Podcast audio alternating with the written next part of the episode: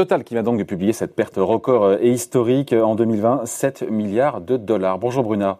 Oui, bonjour David.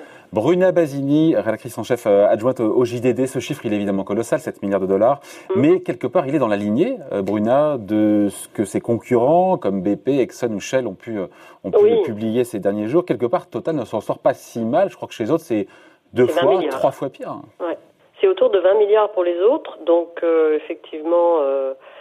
Total ne s'en sort pas si mal, mais le, le, dénominateur commun, c'est une situation de marché qui est qui, qui a été dramatique l'an dernier avec euh, des, cours euh, du brut au deuxième trimestre qui étaient euh, autour, navigués autour de 20 dollars, et puis donc une baisse de la demande en, due à la crise sanitaire. Donc, donc voilà, oui, c'est une très très mauvaise année pour le secteur pétrolier. Donc cette pâte s'explique encore une fois, on l'a dit, par un cours du pétrole, on sait bien qu'il y a euh, qui était déprimé l'an dernier, qui est descendu jusqu'à 15 dollars pour le Brent. On était en territoire négatif sur le pétrole, euh, sur le pétrole américain, donc plus mhm. personne ne voulait. Mais aussi parce qu'on appelle dans le jargon des comptables les dépréciations d'actifs à hauteur de 8 milliards pour le coup chez, chez, Total. Pourquoi il a fallu dévaloriser de manière euh, gigantesque, XXL encore une fois, les, les actifs pétroliers Je crois que ce sont les sables bitumineux, encore une fois. Ça, ça. se passe au Canada, qui, en quoi, qui pour le coup, qui, qui était plus rentable. Et il fallait faire aligner ça avec la réalité c'est ça, euh, c'est euh, le, le, reality check, comme disent les Américains, euh, et, et, sur les 8 milliards de dépréciation d'actifs euh, engagés par Total, 7 milliards sont imputables à ces champs pétroliers de, de, sable bitumineux, dont on sait que pour être rentable, il faut que le pétrole euh, cote au moins 60 dollars le baril, bon, qu'on n'a qu'on n'a pas atteint, enfin on y revient maintenant, mais euh, l'année euh, l'année pour pour ce type de d'exploitation a été très très mauvaise, voire calamiteuse. D'où d'où cette dépréciation d'actifs hein, euh, majeure pour pour Total. Ouais, sachant que sans cette dépréciation, encore une fois gigantesque, le résultat net, encore une fois, j'ai envie de dire opérationnel, est meilleur que prévu.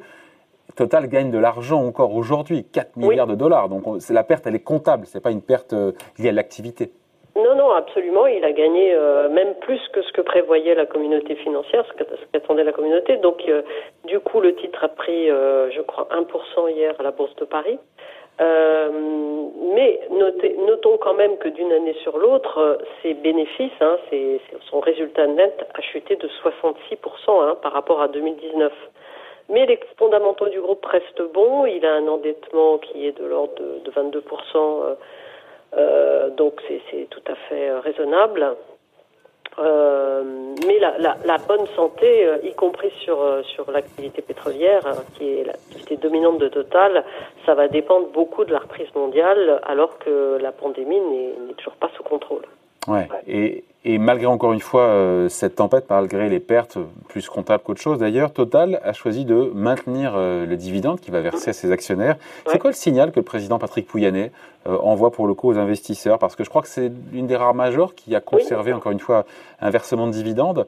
et c'est pour les inciter à garder en portefeuille les investisseurs du Total Alors, D'abord, premier euh, raisonnement, il est comptable. Le Pouyanné, Patrick Pouyanné a dit bon, on a euh, la possibilité, on a les moyens en quelque sorte euh, de verser ce dividende parce que on, va, on a les moyens de couvrir nos investissements, de réduire notre endettement et de rémunérer le titre. Mais la raison principale, c'est évidemment de stabiliser l'actionnariat, de le fidéliser.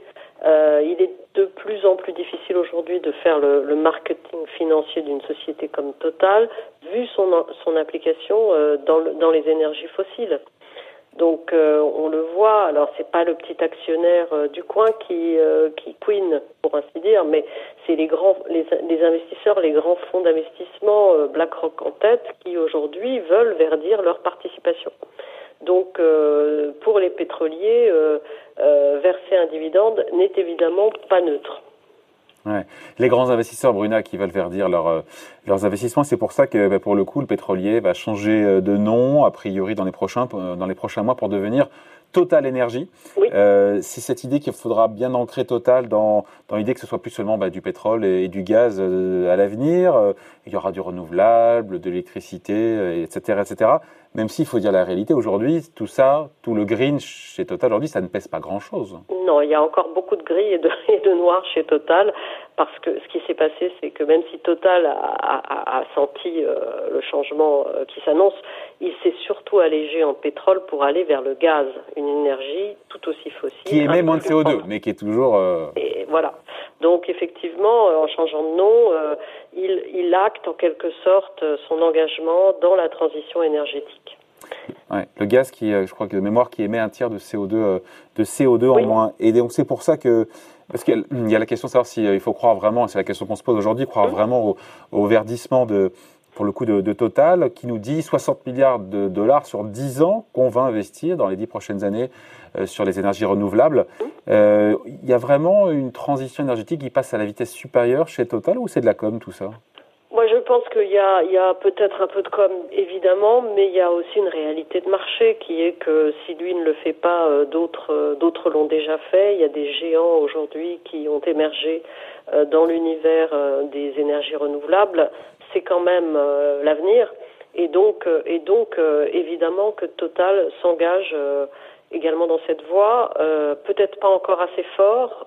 il a annoncé notamment qu'il allait investir 12 milliards de dollars cette année dans les énergies renouvelables et consacrer plus de 20% de ses investissements aux renouvelables. Ah, c'est ah, intéressant, c'est 20% du total des investissements qui est en green. C'est ça, c'est ça. Bon, vous me direz en milliards, ça fait, ça fait du pognon, mais ce n'est que 20% du montant des... C'est ça.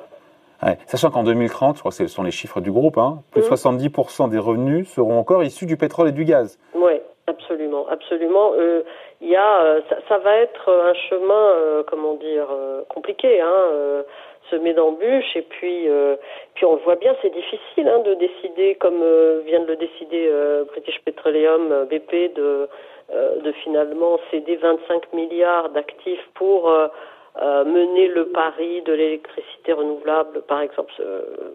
Total, pour le moment, euh, n'a pas pris une euh, direction aussi tranchée. Hein.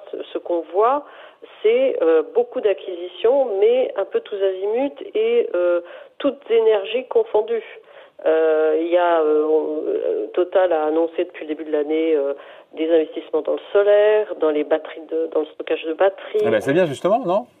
Oui, c'est bien, c'est bien, mais, mais en fait, ce qu'il faudrait vraiment à Total pour qu'il euh, pour qu'il puisse euh, rattraper son retard, c'est une, une méga acquisition euh, dans le secteur, parce que actuellement, son ambition, c'est d'arriver à 35 gigawatts de capacité de production en 2025. Il en a pour le moment 7.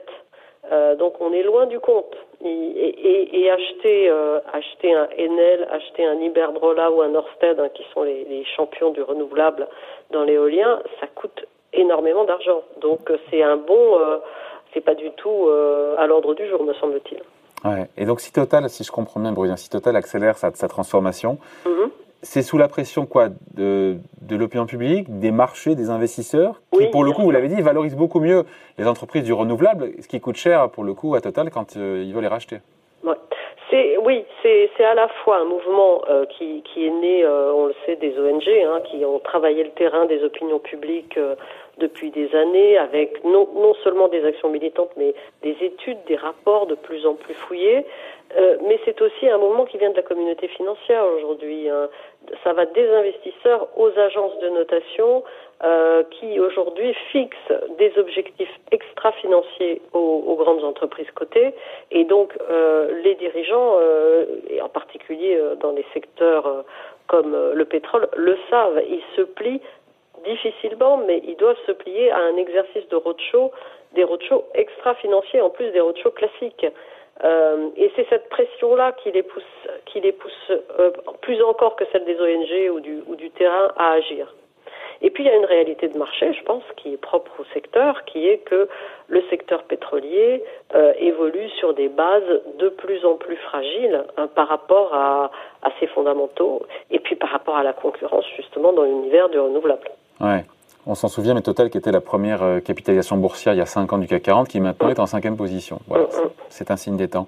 Donc en gros, si on doit résumer, euh, Total veut devenir de plus en plus un énergéticien. C'est ça? Ça veut dire quoi? Ça veut dire faire du pétrole, de l'électricité, des renouvelables, c'est ça? Alors faire moins de pétrole, faire plus de gaz, enfin il en fait déjà plus qu'avant, faire moins de pétrole et aller résolument vers euh, des énergies renouvelables, dans l'hydrogène vert, dans le biogaz, etc. Euh, il n'a pas, contrairement à d'autres, pris un pari sur ou l'éolien euh, ou, euh, ou, la biomasse ou, je sais pas moi, le, le photovoltaïque ou le solaire. Ouais. Donc on finit là-dessus. Donc est-ce qu'il faut croire, c'est la question qu'on pose au verdissement Total? Oui, mais par nécessité, par contrainte, par obligation? Oui, je pense, malgré tout. Bon. Voilà, merci beaucoup en tout cas. Explication signée Bruna Basini, rédactrice en chef adjointe au JDD. Merci Bruna, bonne journée. Merci. Bye.